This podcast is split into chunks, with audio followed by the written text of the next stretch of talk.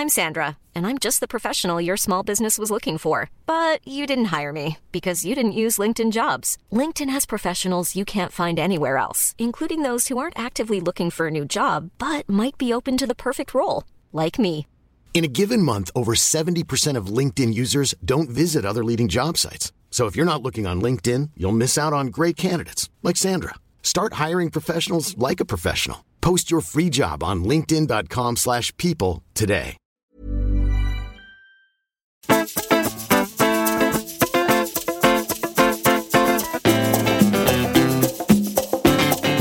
Bonjour, c'est Valérie Tribe. Je suis très heureuse de vous accueillir dans mon podcast dans lequel on parle fringues, free, sap, vêtements, vintage, élégance, fashion week, fast fashion, slow fashion. Allez, chiffon, c'est parti Pour ce nouvel épisode de Chiffon, j'ai invité un chroniqueur, humoriste, auteur dont j'adore les chroniques car je les trouve souvent fort élégantes. Pour lui, la mode est le reflet d'un instant T, voire d'une époque, et à titre personnel, c'est inaccessible. Bonjour Tanguy Pastureau. Bonjour Valérie. Alors, j'ai réussi à parler mode avec un rugbyman, Yael Ficou, Ficou avec un navigateur, François Gabard. Alors, je me suis dit, pourquoi pas Tanguy Pastureau? Parce que, euh, en fait, euh, j'écoute vos chroniques tous les jours Mhm. et j'ai remarqué que vous parlez souvent de fringues. Eh ben ouais, alors Et je, aussi sur scène. ben, je réalise pas en fait. Eh J'ai ben, ouais, j'ai pas vraiment réalisé. C'est vrai que j'en parlais sur scène sur mon premier spectacle euh, qui a commencé il y a cinq ans environ. Et en fait, je C'était montrais- Tanguy, Tanguy, Pas- non, c'était Tanguy Pastureau n'est pas célèbre. Ouais. Cinq ans déjà. J'ai commencé il y a cinq ans, puis il y a eu le Covid entre Ah ouais, temps. enfin, c'est- Mm. du coup, la tournée a duré cinq ans, Mm. alors que ça aurait dû durer comme toutes les tournées deux ans, deux ans et demi. Mais on s'est tellement arrêté, on a repris, on s'est arrêté, on a repris que c'était assez compliqué. Et en fait, oui, je montrais des photos d'enfance. euh, De votre je- grand-père aussi Ouais, de mon grand-père aussi, qui était en slip de bain à l'ancienne, Mm. donc euh, les slips de bain, ce qu'on appelle les moules, etc. Maintenant. Mais en tout cas, euh, et, et- et je montrais des photos d'enfance aussi où Mm. j'étais en peau de mouton, parce que euh, non, mes parents étaient un je pense pas qu'ils étaient réellement hippies, mais en tout cas, ils avaient la mode de l'époque, c'est-à-dire Mm. des espèces de vestes un peu afghanes, des, des, des peaux de mouton, des C'est trucs. la un- génération 70. hein. Ouais, voilà, c'est Mm. un peu hirsute, quoi. Mm. On ressemblait toujours plus ou moins à une bête sauvage ou à une bête domestiquée, en tout cas à un mouton, quoi. Voilà. Et euh, quoi qu'on fasse, la plupart des gens des années 70, si vous prenez Michel Fugain, le Big Bazar, on a l'impression que c'est un troupeau de moutons. En, ré- en réalité, et à partir du moment où ils se mettent à chanter, là, on réalise qu'il s'agit de gens. Ouais. Mais on peut être surpris. D'ailleurs, j'imagine que des gens les ont caressés longuement en loge avant de réaliser que c'était des personnes. Voilà. Et en tout cas, c'était une période, euh, je trouve assez euh, assez marrante, les années 70 que moi j'ai vécu sans réaliser parce que j'étais tout petit. Mais euh, voilà, de voir ces photos-là, je me dis quand même tout était permis et il y Et ben, avait pas c'est vraiment de quand je vous ai vu sur scène, D'accord. je me suis dit, il faut qu'il passe dans Eh ben Chiffon, voilà, parce voilà. qu'il n'a pas conscience qu'il est obsédé par les fringues. Eh ben non, absolument pas confiance. On va en reparler. Mais avant. Oui, avant, Oui. qui êtes-vous, Tanguy? Ah, je ne sais pas. Aucune idée. Bon, et euh, alors. je ne sais pas trop. J'essaye de. hum, Je suis quelqu'un qui veut rester, je pense, dans l'enfance le plus longtemps possible, et c'est pour ça que je fais pas un métier très sérieux. Et en tout cas, j'essaie de pas le faire très sérieusement. Et à chaque fois que le réel euh, revient, j'arrive plus ou moins à m'en évader d'une manière ou d'une autre. Voilà, à sortir de tout ça. Mais euh, vous êtes breton, Oui, vous aimez la Bretagne, ça on Oui. le sait. D'ailleurs, Oui. j'ai mis un pull marin. pour- je vois, je vois, c'est fabuleux.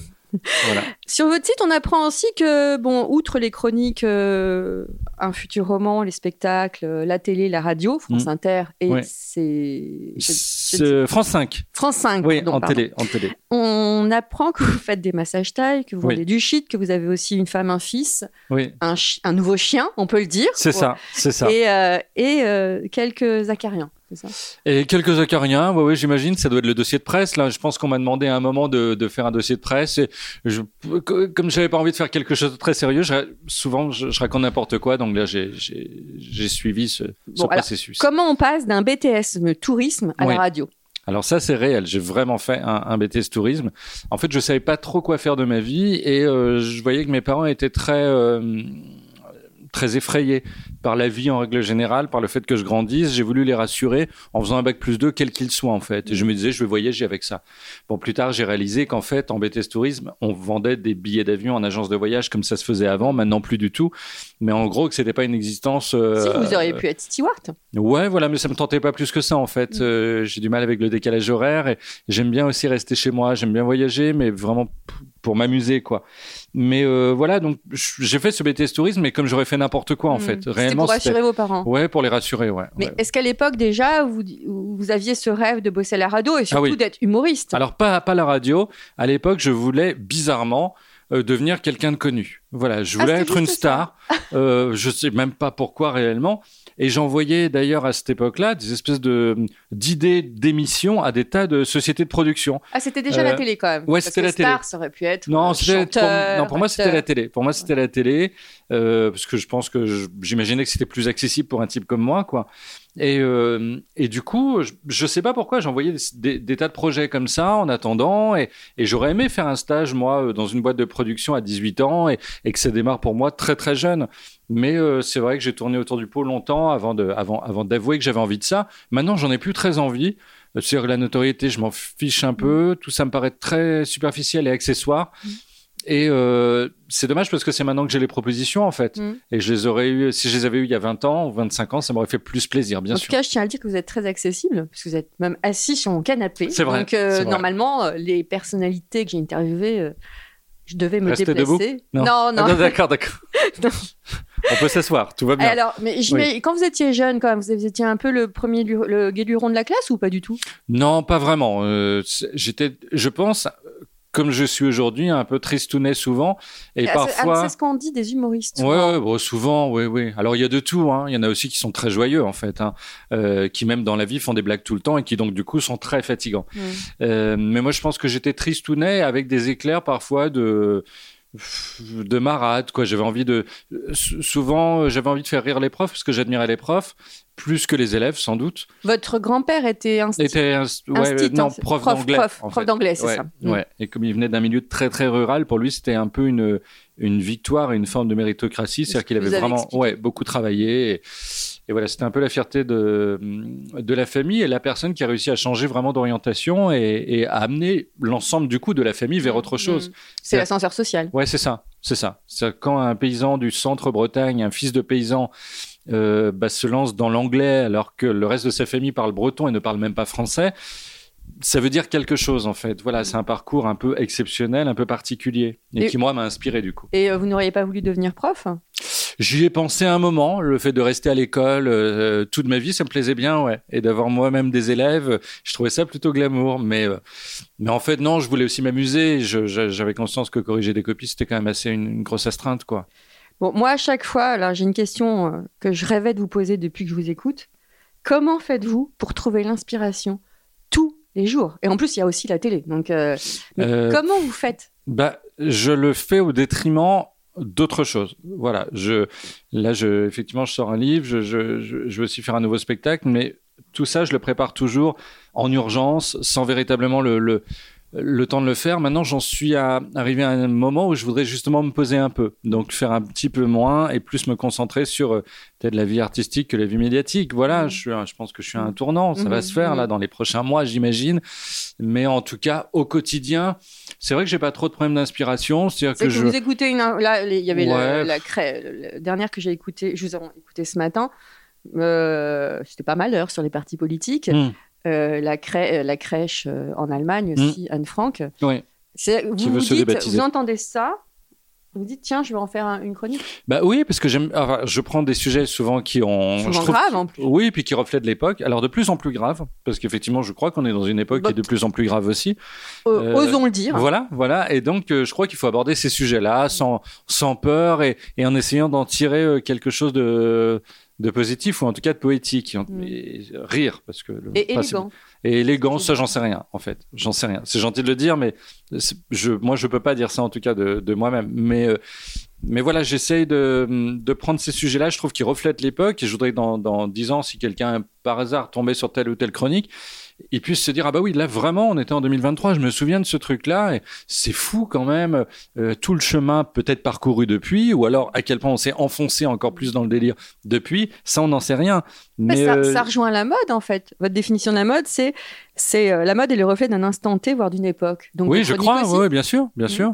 C'est-à-dire que voilà, quand on voit les les, j'ai pas les termes hein, pour tout ça parce que j'y connais rien à la mode, mais euh, les femmes des années 20 avec leur, leur, petit chapeau, vous voyez, qui leur tombait Mhm. euh, un petit peu sur le visage, etc. Là, on, on sait immédiatement où on est, quand on est, et on sait même de à quelle classe sociale appartiennent ces personnes. Et je trouve que voilà, ça donne une indication d'autant plus importante qu'il y a des photos de cette époque. Voilà, donc on, on peut vraiment se projeter. Et, et c'est ça qui est chouette, je pense, avec la mode. C'est-à-dire que c'est le premier truc qui nous, euh, qui nous parle d'une époque, au final. Alors avant, avant de, de parler mode et de chiffonner, Mm. enfin, je voudrais vous parler aussi de la scène. Moi, j'ai donc comme je l'ai dit, je vous ai vu sur scène et j'ai vu toutes vos dates de votre futur spectacle. Vous, repre- vous reprenez la route le fin- 21 février 2024. Oui, ça? Oui. Comment C'est un faites-vous rodage. Comment faites-vous pour avoir toujours la pêche et vous avez- en plus vous jouez dans des toutes petites villes. Enfin, j'ai rien contre les petites villes, mais Là, je, là, c'est du rodage. Donc, je joue dans des cafés-théâtres de villes parfois un peu discrètes. Ouais, ouais. Et- Mais c'est le but, c'est de se préparer tranquillement, sans trop l'ébruiter, avec juste les fidèles Mmh. euh, qui viennent parce qu'ils ont su. Je- Il n'y a pas de promo là-dessus Mmh. sur le rodage. Bah, il y a moi, je rien. vous ai loupé au Folie Bergère parce que j'avais pas vu. Voilà, bah là il y avait de la promo pourtant, mais en tout cas euh, voilà là il y en aura pas. Euh, le but c'est juste de, de construire le spectacle avec les personnes, avec le public. Mhm. C'est en gros je- on teste les blagues sur eux et, et on teste même l'ensemble du spectacle et on voit comment ça prend, ce qu'il faut changer. Euh, ou alors ce qu'il faut garder, même si le public réagit pas et qui nous tient à cœur aussi parfois parce que c'est un, choix. Et, et voilà, mais euh, effectivement, il y a, je crois qu'il y a une trentaine de dates. Ça, c'est pour être prêt vraiment pour la rentrée prochaine. Et en fait, pour un rodage, c'est pas tant que ça. Vous avez des- encore le track Euh, là, sur un nouveau spectacle, oui, bien sûr. Ouais, ouais, j'en dors pas la nuit, à vrai dire. Ah ouais, carrément. Ouais. Est-ce que euh, les publics sont différents en fonction des régions? Ah Enfin, oui. les réagissent différemment Ouais, ouais, aux ouais. blagues, Ouais, ouais, parfois sur, des choses différentes? sur 30 km de distance, c'est vraiment pas la même salle. Euh, si, si je prends la Bretagne, par exemple, qui est une région que je connais. Et Que nous connaissons Ouais, je me souviens d'un spectacle que j'avais fait à Pleubian. Pleubian, c'est dans l'intérieur des terres en Côte d'Armor. Mhm. Donc c'est vraiment rural. C'est une super salle, très belle salle, intercommunale. Les communes s'y sont mises à 24 peut-être pour acheter, pour, pour, pour, financer la salle. Donc la salle est rutilante, mais bon, il y a des gens de partout et on joue à côté d'un champ de vaches. Il y a, il y a des Mhm. vaches à côté, juste à côté de la salle. Et, euh, et là, euh, vraiment, euh, c'était une de mes plus grosses salles au dé- il y a, il y a- quand j'ai commencé le spectacle. Et euh, les- je voyais que les gens étaient très, très à l'écoute, très polis. Mais ça se marrait pas trop. Et je pensais du coup que c'était vraiment raté, vraiment. Et à la fin, je rencontre le public un peu. On, boit un verre quand il y a un bar dans la salle, tout ça. Et ils m'ont tous dit Bra- bravo, c'était super, etc. Je vais me dire mais pourquoi vous n'avez pas démontré ça? Et en fait, j'ai j'ai compris que c'était j'avais un public de taiseux. Voilà. C'est-à-dire que c'était euh, dans cette région. D'ailleurs, le, le directeur de la salle m'a dit après on est désolé, on sait que c'est pas facile dans la région. Je dis non, non, j'étais juste surpris en fait. Et c'est vrai que si vous allez jouer euh, après sur Saint-Brieuc ou, ou plus près de la mer, où c'est pas forcément les mêmes gens, il y a aussi beaucoup de retraités parisiens qui sont là-bas, etc. On n'a on n'a pas du tout le même accueil. Et je critique pas les gens qui rient pas trop. Moi-même, je suis pas très bon public en spectacle. Mhm. C'est-à-dire que je me marre pas. Mais le breton est assez discret quand même. Ouais, c'est ça. Mm. Ouais, ouais, c'est un public de taiseux. Voilà. Euh, après, quand on descend, quand on va vers Nantes et tout, là, ça commence à s'enflammer un peu. Même l'Orient. Mais alors, tout ce qui est Finistère, Côte d'Armor, Lorient, c'est devenu plus... une ville de Parisiens maintenant. Ah, Je Non. savais pas. Ah bon? Bah, je, je savais pas. Mais en tout cas, voilà, c'est c'est un peu plus chaud. C'est un peu plus chaud. Et plus on descend, plus c'est chaud. Alors pourquoi, maintenant on va parler mode, Oui. pourquoi la mode est inaccessible pour vous? Bah, J'ai dit que c'était inaccessible parce qu'en fait, je sais jamais vraiment euh, comment m'habiller. Euh, je suis pas très à l'aise, bizarrement, avec euh, le corps que j'ai, donc je sais pas comment le, le traiter. Et, euh, et voilà, pour moi, c'est quelque chose qui tient de l'esthétisme pur. C'est-à-dire que les gens qui savent s'habiller, pour, je suis très admiratif. Moi, j'ai l'impression euh, euh, que c'est raté, en fait. Voilà, quoi que je mette. Donc, un, au final, un petit manque de confiance en vous. un gros, un gros manque. Mais c'est même pas seulement ça, c'est que euh, je je sais pas. Je j'ai l'impression de jamais avoir réellement les codes en fait, Ouais. au-delà de pas de savoir ce qui me plaît ou pas, Mm. mais euh, j'ai l'impression de pas avoir les codes. Que c'est pas pour moi en fait. Et j'ai une famille assez simple qui euh, de, de gens de, de gauche pour qui euh, tout ce qui est euh, euh, comment dire un peu démonstra- démonstratif, euh, c'est presque ostentatoire. Donc Mm. il faut pas, il faut Mm. être dans, l'intellect. discrétion. Oui, il faut réfléchir. Il faut. euh, tant pis si on porte le même costume pendant 10 ans, le costume de son mariage en velours, on le porte 15 ans après. Ça, c'est pas grave. Mais il faut être dans l'intellect. Et donc, du coup, je pense que j'ai hérité de ça un peu. C'est que j'imagine que c'est superficiel, alors que ça l'est pas forcément, en fait. Et je Et- crois que vous luttez contre ça, contre cette idée. Et votre maman? Un peu pareil. Ouais, elle était pas du tout. euh, Non, non, non. Pas- Ils portent ce qu'il y a porter, voilà. Mais c'est pas, c'est pas très intéressant pour eux tout ça en fait. Est-ce que vous êtes cherché ado quand même? Parce que quand on est ado, quand on Oui. essaye de séduire les filles, euh, Oui, mais on, on réussit pas la plupart du temps. Oh, Je pense qu'elles viennent par compassion, c'est-à-dire qu'au bout d'un moment on essaye tellement que c'est un geste humanitaire, Mais vous mais qui devrait être hyper- déduit, qui devrait être déduit des impôts une fois adulte. D'ailleurs, je pense mais aux jeunes Tanguy, filles. vous êtes hyper dur avec vous-même. Mais non, mais non, mais bon, je pense que pour tous les ados c'est pareil. Franchement, qui a envie de sortir alors avec vous un ado à part d'autres ados et encore. Enfin, je- Vous aviez des Doc Martens à l'époque? Alors non, euh, non, j'avais les des Timberland euh, en espèce de truc de, de peau, peau de chamois là où je sais pas trop quoi. Et puis euh, surtout, moi je suis arrivé en pleine mode grunge un peu quand même. Mhm. Donc les chemises à carreaux, très importantes les chemises à Mhm. carreaux. J'ai eu beaucoup de chemises à carreaux. Des chemises de bûcheron, voilà, Mhm. à la Kurt Cobain de Nirvana.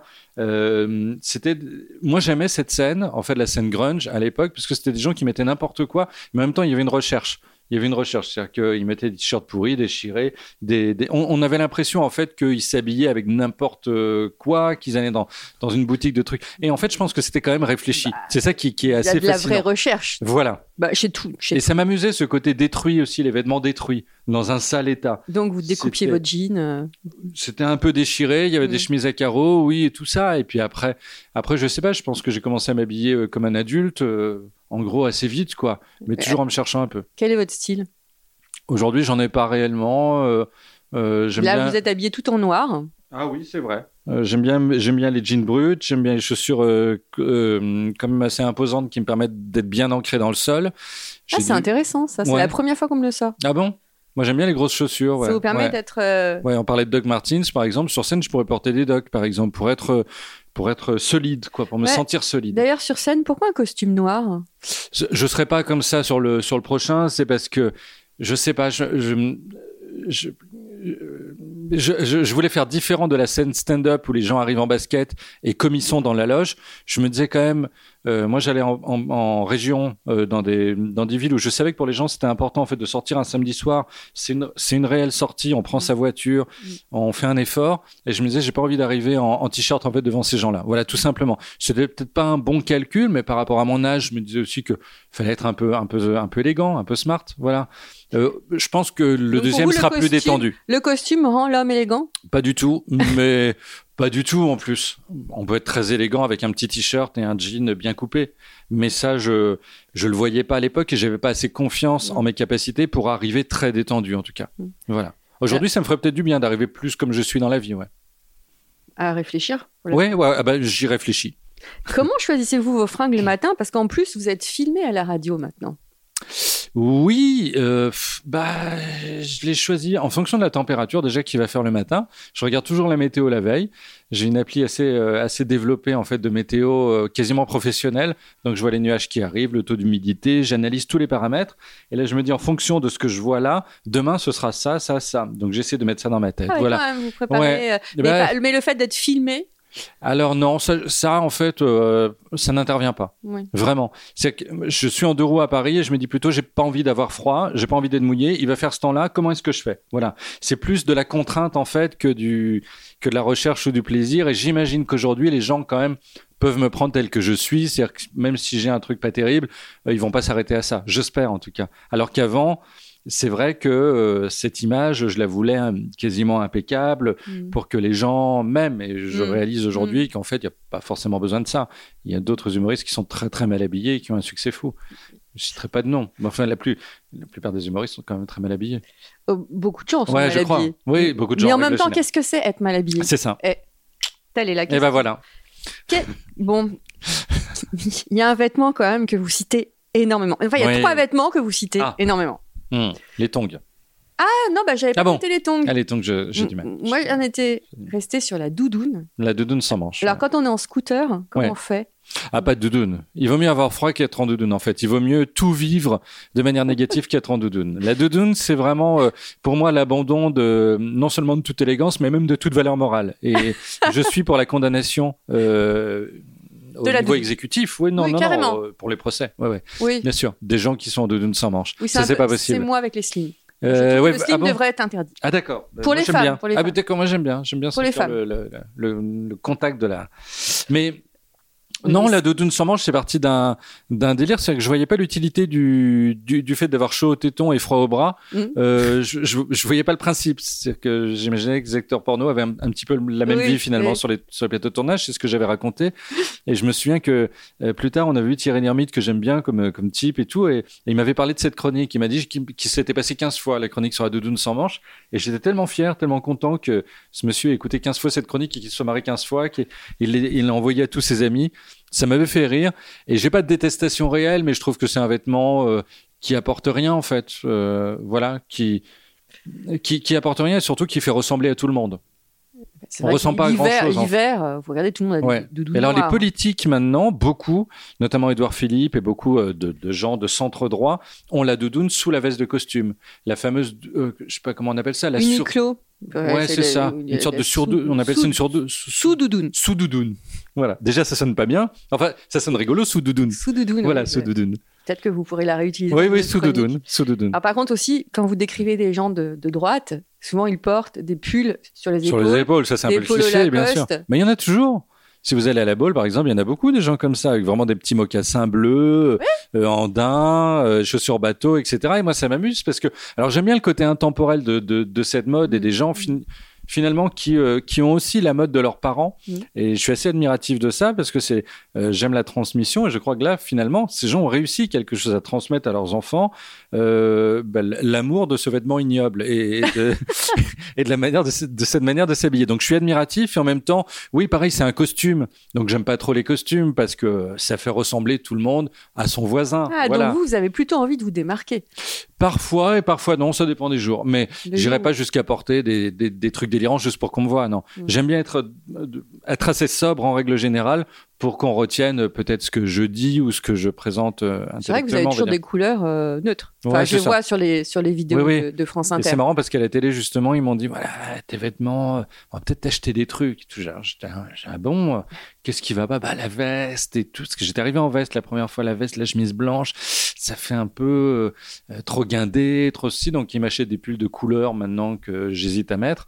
Mais ils essayent de me décoincer un peu. Dans bah- leur esprit, être décoincé, c'est ça, c'est avoir des pulls de couleur vive. Euh, moi, je Ouais. pense pas, mais voilà. Quelle Je- est votre couleur favorite? J'ai pas réellement de couleur favorite, mais je dirais que le bleu marine, j'aime bien. Ça me rappelle euh, la mer, ça me rappelle euh, l'ouest en règle générale, le ciel et cette possibilité qu'on a de s'évader, de, de, de, de quitter la pointe bretonne pour partir vers l'au-delà et, et s'en aller assez loin. Oui, Oui, j'aime bien le bleu marine, c'est l'évasion. Et votre rapport aux, aux marques? Eh ben, il est assez inexistant euh, là aussi. Euh, parfois, je, je, je vois un magasin. Pendant longtemps, j'étais très IKKS parce que je trouvais que à l'âge que j'ai, c'est le truc qui m'allait le mieux en fait, qui me mettait en valeur en quelque sorte et qui en même temps était euh, euh, Sobre. ouais, sobre et tout. Maintenant, j'aime bien Mister Marvis, qui est une, une marque qu'on trouve sur Internet. Ils sont à Amsterdam. Ils ont une petite démarche éthique. Mais c'est est- pas des vêtements de travail Non, du Non, tout. ah non, non. Non, non, c'est des vêtements. Alors, ils font des, des, ils font des vêtements, des pantalons en flanelle, en velours, etc. Mais assez près du corps, assez modernes et très chouettes.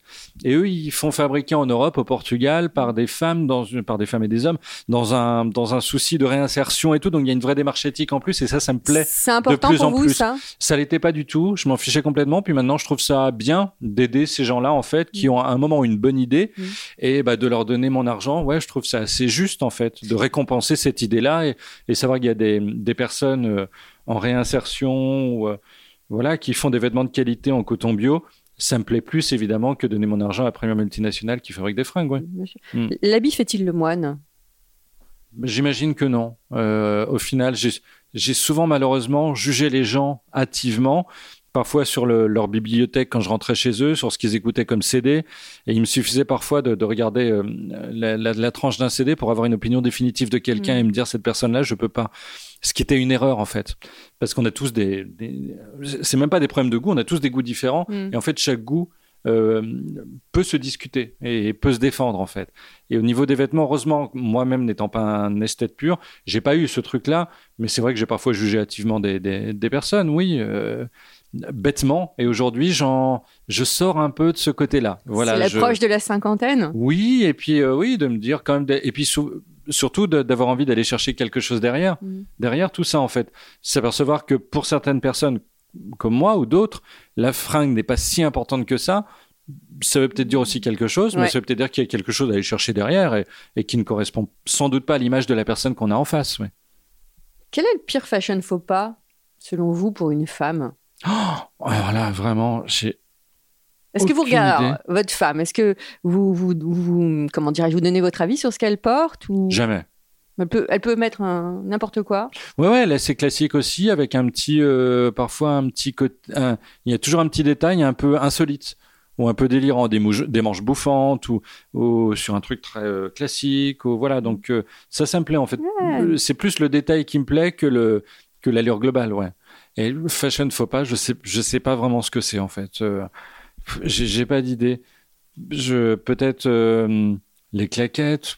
Voilà, Ah euh, oui, ça, ça l'été, l'été, les claquettes. Mais pff, je dis ça comme ça, mais euh, oui, ça, je- ça j'aurais du mal, ouais, ouais, ouais. Je préfère. C'est idiot parce que ça veut dire avoir un regard sur les femmes aussi, et, Mm. et les femmes après tout font bien ce qu'elles veulent. Si elles veulent porter des claquettes, c'est leur droit, quoi. Des- Pourquoi je jugerais ça Enfin voilà. Ouais, Ouais, donc en Ça fait, paraît vous êtes- bizarre, vous en fait. Vous êtes partagé, j'ai l'impression. Mm, Ouais, je, je suis, je, je suis partagé. Je suis parfois séduit par certaines, euh, par certains vêtements, mais euh, en même temps, j'ai pas envie de juger euh, les personnes qui, qui, Mm. qui choisissent autre chose. Est-ce que ça vous arrive de d'être Oh. à une terrasse de café et de mater les gens, euh, de regarder comme ça? Est-ce que ça vous donne même des idées de chroniques? Non, pas du tout. Non, pas trop. Où est-ce que vous puisez votre, votre inspiration générale? Que- En fait, nulle part. euh, euh, Vous êtes très présent sur Instagram quand même. Enfin, vous. Bah pas tant que ça au final. Si? Ah, je mets les chroniques, je mets des trucs. Je mettez fais pas beaucoup de contenu original. euh, Ouais. Ouais, je mets pas assez de contenu original. Hum, Je devrais un peu plus. Euh, je le ferai peut-être quand j'aurai du temps. Vraiment mettre des choses qui correspondent à ces réseaux-là en fait. Pour l'instant, je réfléchis pas en termes de réseau. Je Mm. mets ce que je fais à la radio. Hmm. C'est tout. Mais j'aimerais avoir du contenu original pour tel ou tel réseau. Même TikTok, je crois qu'il y a quelque chose à en tirer. euh, Faire des vidéos. euh, Oui. Si, il peut y il, paraît, avoir. il paraît, il paraît que ça, ça cartonne. hein. Il peut y avoir. Il faut trouver l'idée, euh, décliner l'idée, mais avoir une petite vidéo de temps en temps assez amusante. Je suis pas contre non plus. Voilà, je trouve qu'il faut juste trouver la bonne idée Mm. pour tel réseau, sachant qu'il n'y a pas un réseau social qui ressemble à l'autre. Donc Mm. chacun est vraiment différent, quoi. Avez-vous une icône de mode? Aucune.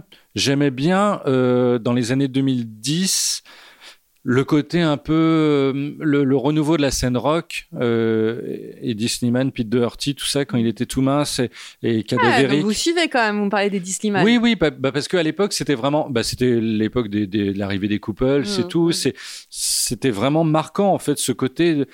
C'était à la fois très discriminant, c'est-à-dire que les couples, euh, moi qui suis pas énorme, j'avais du mal à rentrer dans les fringues quand même, et je prenais quasiment du XL, ça me paraissait bizarre. Mm. Mais au-delà de ça, euh, il y avait une esthétique assez amusante, puis j'aimais bien ce retour du rock avec tous les petits groupes qui fleurissaient à Paris. Je trouvais qu'il y avait une fraîcheur là-dedans, en fait. Et, euh, et les, les vieux rockers s'y intéressaient d'ailleurs, parce qu'ils n'avaient pas vécu ça depuis longtemps. Il y avait aussi un, un, un pont entre les générations qui se faisait. Et, et j'aimais bien le côté un peu, ouais, euh, costume noir, euh, comme les, les groupes qui s'appelaient les Second Sex ou les Brats ou Mm. euh, même les Bébés Brunes au début, qui étaient quand même, ils étaient quand même très bien ils ont habillés. complètement disparu, euh, les bébés. Oh, le bruns. chanteur fait encore deux trois trucs. Adrien Gallo, il sort des albums, euh, des albums solo maintenant, mais ça reste toujours très écoutable. Et moi, j'aimais bien cette scène-là. Je le trouvais frais et, et amusant. C'est, je les voyais, je les, je les regardais déjà comme un père quasiment, parce que Mm. forcément ils avaient 18 ans ou Mm. 17 Mm. pour certains et et ça m'amusait. Oui, je vous ai parlé d'icône de mode, mais vous me parlez de musique. Donc en fait, Oui, ça va souvent ensemble, je trouve. ouais. Ouais, ouais, ouais, Pour ça vous, va souvent ensemble. euh, J'ai vu que vous avez chanté d'ailleurs. Ah non, jamais. Bah, sur Wikipédia. Ah oui, sur Wikipédia, j'ai chanté sur Wikipédia. Non, vous j'ai- n'avez pas chanté sur Wikipédia. Non. Je l'ai lu sur votre page J'ai Wikipédia. fait, euh, quand il y a longtemps, euh, j'avais un, un Nokia 3310 et il y avait des sonneries très, très énervantes et je les, je, les, fais- je les mettais sur ordinateur, je les faisais tourner en boucle et je chantais là-dessus sur des sonneries de portable en fait. Ça s'appelait Tanguy Suntory et les erreurs 404. Mais il n'y avait pas de groupe, hein, c'était juste moi dans ma chambre. Et je mettais ça sur ce qui était l'Internet à l'époque. Ça faisait marrer les gens. Voilà.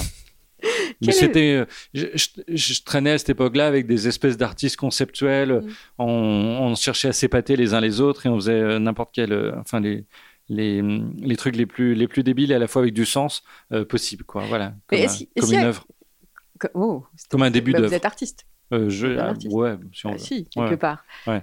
Est-ce que vous avez un vêtement quand même rêvé? Vous vous dites un jour, euh, je m'achèterai ça. Ah non, pas du tout. Vraiment pas. Euh, pendant longtemps, j'aurais, aimer avoir une sorte de perfecto et tout, un truc, mais ça de, me va de rocker pas. encore? Ouais, Mm. mais ça me va pas trop. Et puis, euh, je, je trouve ça cliché presque. Mais non, j'ai pas de, j'ai pas de rêve. Peut-être le prochain, celui qui a pas encore été euh, conçu, j'en, je sais pas. J'ai, j'ai du mal à imaginer euh, ce que, ce que- mais pff, je suis pas quelqu'un qui rêve beaucoup en fait. Voilà, je, Pourtant, vous avez une imagination débordante. Oui, mais ça c'est le cerveau qui marche un peu tout seul en fait. Ah ouais. je, pas, je, euh, je laisse vagabander, ouais. ouais Parfois, est-ce que vous dites euh, à la fin d'une chronique, euh, je suis peut-être un, un petit peu allé trop loin? Oh non, jamais, jamais. Vous assumez tout Même si. Euh, j'assume, oui, j'assume y compris les erreurs. Je trouve qu'il faut les assumer. Mm. Par contre, si j'en ai fait une grosse, une grosse erreur, j'ai aucun problème à dire, voilà, c'était n'importe quoi. Pas de souci, on passe à la suivante. Voilà, Mm. je m'excuse facilement hmm. parce que je comprends que des gens qui eux n'ont pas la, la parole, qui peuvent pas être devant un micro à la radio, qui sont juste euh, malheureusement auditeurs, euh, se, le pre- se- se prennent certaines choses en pleine face. Donc il faut, euh, faut- quand même, quand même, il faut faire attention, je trouve. Hmm. On ne peut plus rire de tout. Si, si, Si. mais aujourd'hui, moi, j'ai, c'est pas que j'ai envie de rassembler, mais euh, je- j'ai pas très envie de provoquer.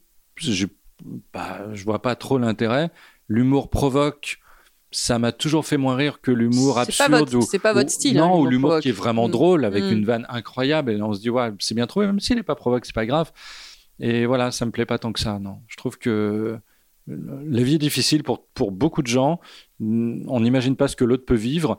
Et euh, que, que parfois ils réagissent mal à une chronique, ça me paraît tout à fait euh, normal en fait. Et dans ce cas-là, je, je reçois des messages je dis pardon, oui, bien sûr, je vous ai blessé. Euh, Mm. Ça me paraît, c'est, je m'en excuse parce que je me- je m'excuse toujours de blesser les gens. Et en même temps, j'aurais dit la même chose. euh, c'est- voilà. C'est ce qui s'appelle la politesse. Ouais, ouais, c'est non, et puis euh, et puis réaliser que c'est pas facile, quoi, que rien n'est facile et que moi je touche toujours des, je touche souvent des sujets sensibles et dans ce cas-là, bah parfois on s'écrase un peu, oui. Quelle est votre définition de l'élégance? Euh, je pense l'élégance intellectuelle, un peu pour moi, ce serait euh, euh, un sens de, un bon sens de l'amitié ou. euh, Ah, Vous en avez parlé ce matin d'ailleurs dans votre chronique. Oui, c'est vrai. Oui, Je l'ai noté. oui, oui, oui, oui, la fidélité, le être fidèle aux autres et à soi-même, ça j'aime bien. J'aime pas les, j'aime pas trop les tromperies, j'aime pas les. Trahison. Ouais, ouais, ouais, les trahisons, même fait, si j'oublie très vite en fait. Vous êtes mais- profondément sensible. Oui, très. C'est un peu le problème. On va finir cet épisode par un scoop parce que Mhm. je suis la première à l'annoncer. Oui. Et je ne suis pas peu fière. Le 31 janvier sort Navarre, oui, votre premier roman. oui. Vous pouvez nous en un petit pitch? Nous faire un Euh, petit pitch? Un petit pitch, oui, c'est l'histoire d'un président d'une cinquantaine d'années qui s'appelle Jean-Claude Navarre et euh, qui a été élu, euh, comme souvent les présidents, face à l'équivalent du Rassemblement national, donc élu par défaut, comme nos présidents maintenant le sont quasiment à chaque élection. Euh, ouais. Ce qui fait que il n'a pas de grands projets, la France croit pas trop en lui, les gens sont déjà désabusés avant qu'il arrive à l'Élysée, et là il se dit je vais je vais renverser la table, je vais je vais avoir un je vais faire un gros concept. Voilà, je vais faire un gros concept. Il y a trop de communautarisme en France, les religions ont pris trop de trop de poids. Euh, les gens sont plus ensemble en fait, ils sont chacun dans leur chapelle, c'est pas possible. Je vais créer une religion laïque qui s'appelle le navarisme et à l'entrée de cette religion en fait, euh, chaque personne euh, touchera 5000 euros. 5000 euros pour chaque nouvel adhérent au navarisme et en contrepartie, il abandonne sa religion lors d'une euh, cérémonie où il met tous les signes de cette ancienne religion dans une vieille boîte qu'on détruit ensuite. Et on passe à autre chose. Voilà, on passe à autre chose et on est à nouveau tous ensemble. Ça s'appelle le navarisme. Évidemment, au fur et à mesure du roman, comme toutes les tentatives euh, universelles, ça tourne plus ou moins à la dictature, mais je peux pas vous en dire plus. Ah ouais non, parce qu'après, ça n'a pas d'intérêt. Mais voilà, hein, en tout cas, je... ouais, cette histoire me tenait à cœur parce que je trouve que hum, il nous manque aujourd'hui des gens euh, providentiels, des gens qui rassemblent, qui euh, qui sachent parler à d'autres personnes qu'à eux-mêmes et aux gens qui leur ressemblent. Mhm. Je trouve qu'en politique notamment, c'est flagrant. Il y a plus d'hommes d'État qui parlent à tout le monde. Chacun parle finalement à sa caste, Mhm. en quelque sorte. C'est vraiment dommage. Et ça m'est venu comme ça. Puis après avoir Vous avez commencé à l'écrire quand? Parce que Ah, il y a très longtemps. terriblement d'actualité Ben, quand même. euh, oui, oui. euh, j'ai commencé à écrire peut-être il y a deux ans. Alors on me dit que c'est rien, deux ans pour écrire un roman. Moi, j'ai trouvé ça très long. C'est-à-dire que si j'avais pas toutes ces chroniques, effectivement, j'aurais, moi, j'aurais voulu l'écrire en quatre mois euh, d'un seul souffle, euh, parce que parfois j'arrêtais d'écrire, je reprenais un mois et demi après. Il fallait que je me remette dans Mhm, l'histoire. C'était pas si évident. En tout cas, c'est un, un travail de, long, de longue haleine, et c'est mon plus gros projet pour l'instant, concrètement, parce que j'ai jamais travaillé deux ans sur un sur un projet. Généralement, euh, c'est dur un mois pour un spectacle, un mois, un mois et demi d'écriture, Mhm. ou alors une chronique euh, deux heures et puis on l'a fait et c'est oublié quoi. Vous voyez où dans 10 ans? Euh, plus chez moi, euh, moins, de- moins derrière des micros, peut-être sur scène encore si euh, je tiens physiquement. Et en auteur, j'aimerais bien. J'aimerais bien écrire d'autres livres derrière. J'aimerais bien peut-être que ça marche, que les gens puissent lire ces livres, qui me permettent d'en vivre. Ce serait mon rêve. On parlait Prix de rêve. Prix Goncourt. Ah, Pourquoi pas? Je pense pas, mais mais en tout cas, euh, Ah, mais On rêve. non, succès, succès, mini succès populaire, ça me plairait déjà. Et, votre propre émission de télévision, non, ça c'est fini. Non, du tout, du tout. Je tiendrai pas de. Je, je vois ce qui se passe avec euh, mon collègue Alex Vizorek et, qui s'est associé à Philippe Cavrivière et qui arrive maintenant sur, euh, France 2, je crois. Euh, bah, la première émission, voilà, on analyse déjà l'audience. Il y a déjà une pression de la chaîne, peut-être pas de la chaîne, mais tout le monde. Enfin, j'imagine qu'il y a des réunions en interne pour dire il faut faire ci, il faut faire ça. Moi, je peux plus en fait. euh, j'ai pas la patience pour tenir, euh, pour pour faire des réunions de trois heures. Et puis, euh, je suis trop sensible pour me planter devant tout le monde. Parce que Pastèque, c'était vachement bien. Pastèque, ouais, mais c'est de la radio. Donc, Mm. en fait, il n'y a pas d'objectif d'audience. Et Mm. l'objectif d'audience, en fait, Il n'y a, pas d'objectif non, d'audience la non, le samedi à 19h, il n'y en avait pas. Mm. L'audience, elle se fait sur la matinale en semaine ou en fin d'après-midi, en semaine. Mais le week-end, on est tranquille. Donc, on avait les, les, les audiences qui tombent, mais en radio, elles tombent tous les trois mois, deux, deux mois et demi, trois mois. Donc, en fait, on est tranquille. Et c'est ça que j'aime en radio, c'est qu'on n'est pas jugé sur l'instant. On est jugé au bout d'un certain nombre d'émissions. Et on a le temps de se poser, de s'installer, de développer un univers, quoi. La télé, c'est tellement dur. Je, je vois même pas comment on peut en faire réellement. C'est, je trouve que c'est destructeur. C'est, un milieu très difficile avec des gens euh, un peu hystériques partout autour de vous en train de crier. C'est vraiment vous offrir l'inverse. des pulls de couleur. Ouais, voilà. C'est l'inverse de ce que je recherche aujourd'hui. Moi, j'ai envie vraiment d'être, si je peux être chez moi un jour et écrire, et puis le reste en, du en temps, robe euh, de voilà. chambre. Alors non, peut-être quand même pas écrire. Ah, Je pense, je pense que Navarre que j'ai écrit est un roman assez euh, euh, écrit euh, avec beaucoup d'im- d'impulsivité quoi. Mhm. En- j'ai eu envie qu'il y ait de l'énergie là-dedans et de la rage à certains moments et beaucoup de beaucoup de drôlerie aussi. J'ai vraiment envie. Moi parfois j'ai ri euh, en lisant certains livres et je trouve qu'il y a rien de mieux que de rire, de poser son livre parce qu'on a ri. C'est quand même assez rare. Euh, Michel Houellebecq me faisait ça au départ. J'aime beaucoup Michel Houellebecq et ses premiers romans. Alors les gens trouvaient ça dé- très dépressif, etc. Moi, c'est- cette dépression, elle me faisait rire parce que parfois, dans les, dans les descriptions de ses relations euh, sentimentales, etc., qu'est-ce que c'était drôle. Bah, Anéantir euh, le dernier, par contre, triste. Pas... J'ai pas lu, j'ai lâché. J'ai lâché J'ai au bout d'un trop moment. triste. Pas triste. Trop triste, ouais. Ouais, ouais, non, je Mm. conçois. Et puis un peu désabusé, c'est le temps qui passe et petit à petit, on se, on, on est plus ou moins détruit soi-même et Mm. on traîne des boulets qui sont de plus en plus lourds aussi. Donc je comprends que la personne de Ça 30 vous ans n'est pas la même que. Ça vous fait peur de vieillir? Euh, oui, oui, oui, bien sûr. Ah ouais, ouais, vraiment, vraiment. Et l'aspect physique, justement? Bah, L'aspect, l'aspect physique aussi. Et c'est pour ça que je réfléchis à, à ma propre disparition euh, médiatique. J'ai pas envie de faire une Marlène Dietrich, mais je trouve quand même qu'il faut pas trop vieillir devant les gens. Ouais, ouais. Pourquoi? Je sais pas. Je sais pas du tout. Pour ne, parce que je sais. Regardez Michel Drucker. Il est vaillant. Oui, il est vaillant. Mais euh, moi, je serais lui, j'aurais eu envie de profiter déjà un peu de, de, de ma famille, de mes proches, etc. Au bout d'un certain temps, on a peut-être envie de faire autre chose. Mais après, euh, ouais, j'imagine que lui tient grâce à ça. Mais euh, non, je sais pas. Non, on peut tout à fait vieillir euh, aimablement. En plus, euh, c'est peut-être idiot. Mais j'ai cette idée. Je- J'entends les commentaires parfois de, de quand quelqu'un n'est pas venu à la télé depuis longtemps et d'un coup on le revoit, on se dit oh là là, qu'est-ce qu'il qu'est-ce qu'il a vieilli, qu'est-ce qu'il a changé? Et j'aimerais bien qu'on dise pas ça de moi, ou alors j'apparais tout le temps à la télé, comme Voilà, ça les gens c'est me voient pas décrépir, quoi. Il faut y être tout le temps, en fait. Je pense, mon, mon projet, c'est d'être filmé 24 heures sur 24. Comme ça, personne ne me verra vieillir. Bah, faites Love Story. Voilà, Et je devrais. Voilà, je devrais. Ça relancer. plus, il faut le voir Alexis à la Roche-Joubert. Et... Je crois que Secret Story est, est relancé actuellement. C'est Secret Story. Ouais, ouais, ouais. Il y a des petites énigmes à trouver. Ah, ouais. Les gens doivent deviner qui est qui, est qui. C'est tout à fait Ah non, mais inintéressant. non, moi, ah c'est- mais c'était pas Love Story. Ça, c'est vieux Je- quand je même, mais enfin. Mais enfin, Avec, no, avec. Loana. Oui, c'est très ancien, c'est 2001, je crois. Ah oui, mon pauvre monsieur. Eh oui, oui, oui, bien sûr. En tous les cas, bah, euh, l'année 2024 va être bien chargée. Ouais, ouais, Euh, ouais. La ouais, promo ouais. du livre, Ouais, le rodage du spectacle, oui, les chroniques oui. Et puis, et puis voilà, c'est déjà pas mal. et le sourire. Voilà. En tout cas, moi, je voulais vous remercier Ben merci. vraiment personnellement Bah, parce c'est que gentil. vous me faites rire tous les jours. Ben merci. Et dans, je trouve qu'en en ce moment, on rit pas beaucoup. Et euh, Euh, non, mais il y a toujours des motifs quand même. voilà, il faut garder ça en tête, il faut trouver la lumière toujours, essayer en tout cas. Et c'est comme ça qu'on va sortir de tout ça, vraiment. Et si on arrête de rire, tous ceux qui nous font du mal, tous ceux qui font du mal à notre société, ils ont gagné parce que on n'ose plus et on peut plus et c'est interdit. Bah non, non, non, pas du tout. Il faut être léger au les cœurs et puis euh, essayer de s'amuser jusqu'au bout. Et c'est, c'est leur dire aussi euh, fuck off, quoi. Voilà, tout simplement. Euh, vous nous aurez pas parce qu'on se marre et on a un peuple qui rit. Voilà. Exactement. En France. Et euh, je crois que c'est la plus belle fin que j'ai eue dans toute l'histoire de Chiffon. En J'ai 7 envie- ans de Chiffon. J'ai envie de dire vive la France, tout simplement. voilà, vive la France. Tanguy Vive Pastureau, vive président. Ah, je sais, je sais. Les gens n'attendent que ça, pensez-vous. 2027 peut-être ou 2032. ou plus Merci infiniment. Tanguy. Merci, merci Valérie. Alors, euh, merci infiniment aussi à vous, chers auditeurs. Et surtout, n'oubliez pas une chose, ne vous prenez pas la tête avec vos fringues. Merci à toutes et tous pour votre écoute et votre fidélité. Passez une bonne semaine, portez-vous bien et don't worry, tout ira très bien.